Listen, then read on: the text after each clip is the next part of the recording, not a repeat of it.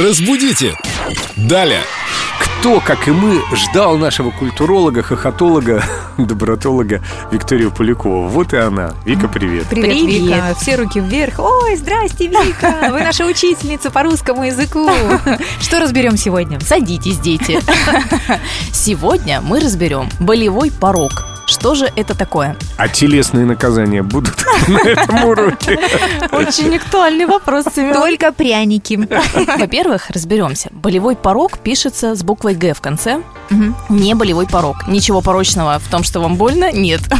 Так что пишем правильно. И все-таки по смыслу. Часто люди неправильно используют это выражение, не до конца понимая, все-таки высокий у них болевой порог или низкий. Расставим все точки над «и» и разберемся. Вот как я понимаю, если болевой порог высокий, то ты можешь не чувствовать боль дольше, правильно? Да, да, все верно. То есть, чем больше тебе можно причинять боли, а тебе не больно, тем более у тебя высокий порог болевой. А если наоборот, тебя там слегка-слегка ущипнули, а тебе уже ужас как больно, значит, у тебя низкий болевой порог. У кого какой, у меня Можно низкий. себе представить наглядно. У кого какой, у меня низкий.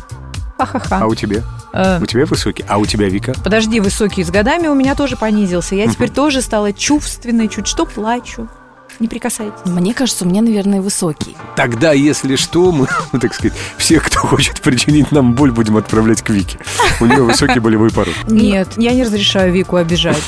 Ну да, мне тоже не очень нравится такая идея. А- А Придет- вообще, кстати, Семен, Да. знаешь, вот мне кажется, что самые главные испытатели наших болевых порогов это наши домашние животные. Потому что, Лен, вот у тебя ведь есть кошка, правда? Да. Они иногда как вцепятся, что просто вот хочется кричать. Проверяют наш болевой Они- порог. Да, да, проверяют, действительно. И мы им все прощаем. Да, мы же любим котиков. Кошечка наша, приходи к нам еще. Разбудите! Далее!